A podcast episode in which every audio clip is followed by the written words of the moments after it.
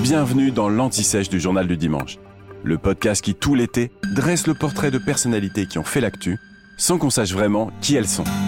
Au fait, qui est le Dalai Lama? Le Dalai Lama est le plus haut chef de la branche tibétaine du bouddhisme. C'est un titre, mais c'est aussi une personne. En l'occurrence, depuis 1950, il s'agit de Tenzin Gyatso, aujourd'hui âgé de 86 ans. Il serait la réincarnation du premier Dalai Lama, mort il y a près de huit siècles. Le terme de Dalai Lama signifie océan de sagesse. Ça vient du mongol Dalai, l'océan, et du tibétain Lama, qui veut dire maître spirituel. Il est reconnu par ses fidèles comme une émanation du bodhisattva de la compassion. Alors le bodhisattva, c'est l'équivalent d'un saint dans le bouddhisme, et en l'occurrence pas n'importe lequel, le plus vénéré. C'est peut-être le moment de faire une distinction importante. Le Dalai Lama n'est pas le chef spirituel de tous les bouddhistes. En fait, la branche tibétaine n'est pas reconnue par les autres écoles, la chinoise ou l'indienne par exemple. Alors c'est pas un détail, hein, parce que le Dalai Lama, c'est le chef spirituel d'une petite dizaine de millions de croyants. Le reste du bouddhisme, c'est 400 millions de personnes. En plus de son pouvoir religieux, le Dalai Lama exerce depuis le XIVe siècle un pouvoir politique, en étant à la tête du Tibet.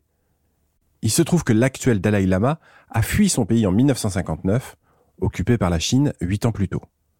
Il s'est réfugié en Inde, où il a fondé le gouvernement tibétain en exil.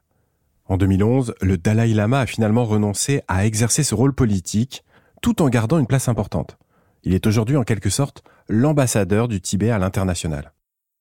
Détesté par Pékin mais adulé par la communauté bouddhiste au Tibet, le Dalai Lama a reçu en 1989 le prix Nobel de la paix pour avoir trouvé une solution pacifique au conflit entre les deux territoires.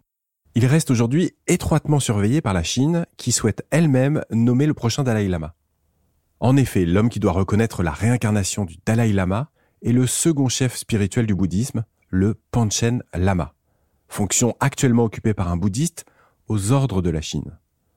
De crainte de voir nommer après lui une marionnette du Parti communiste chinois, l'actuel Dalai Lama a émis l'hypothèse d'être la dernière réincarnation, où il a envisagé de nommer de son vivant le futur chef spirituel, sans exclure que ce soit une femme ou un non-tibétain. Vous venez d'écouter l'Anti-Sèche du Journal du Dimanche, le podcast qui répond à la question que vous n'osiez pas poser. Je suis Vivien Vergniaud et si vous avez aimé ce podcast, mieux si vous voulez écouter d'autres épisodes préparés par la rédaction du JDD, c'est facile. Abonnez-vous, suivez-nous, c'est gratuit. On vous donne rendez-vous trois fois par semaine en podcast et tous les jours sur le JDD.fr. À bientôt.